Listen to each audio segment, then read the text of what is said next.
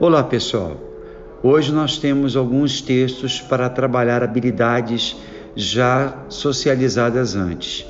Então faça com atenção, são apenas questões que vão consistir no aquecimento para o material que está por vir.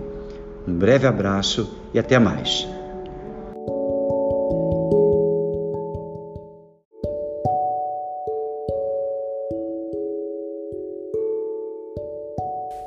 Olá, no material de hoje nós vamos fazer uma breve lembrança de tudo que foi apresentado até esse momento.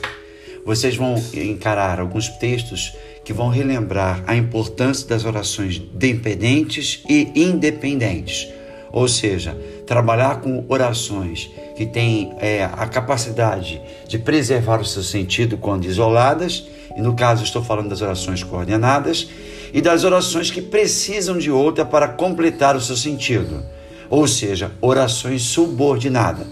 Nesse belo jogo, nós fizemos uma seleção de alguns textos, que é o material principal da língua portuguesa, para que vocês fiquem a par de toda a capacidade para poder entrarmos na última etapa do ano, ou seja, no terceiro trimestre.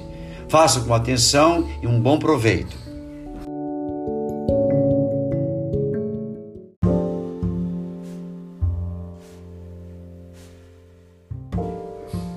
Olá, o material de hoje vai contemplar um pouco de tudo, ou seja, vai falar sobre alguns assuntos que foram apresentados no primeiro e segundo trimestre deste ano.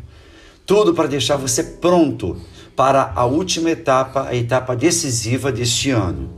Você vai encontrar exercícios baseados em textos que são fundamentais para a preparação de todo e qualquer tipo de concurso, e também você vai encontrar assuntos como a presença de orações coordenadas e subordinadas, ou seja, a identificação de orações consideradas independentes e aquelas que precisam de outra oração para completar o seu sentido. Também nós encontramos nesse texto a presença de linguagem mista, quando nós estamos falando sobre tirinhas, sobre recortes de histórias e quadrinhos. Também material importante para enfrentarmos a terceira etapa do ano. Façam com atenção e um bom proveito para todos.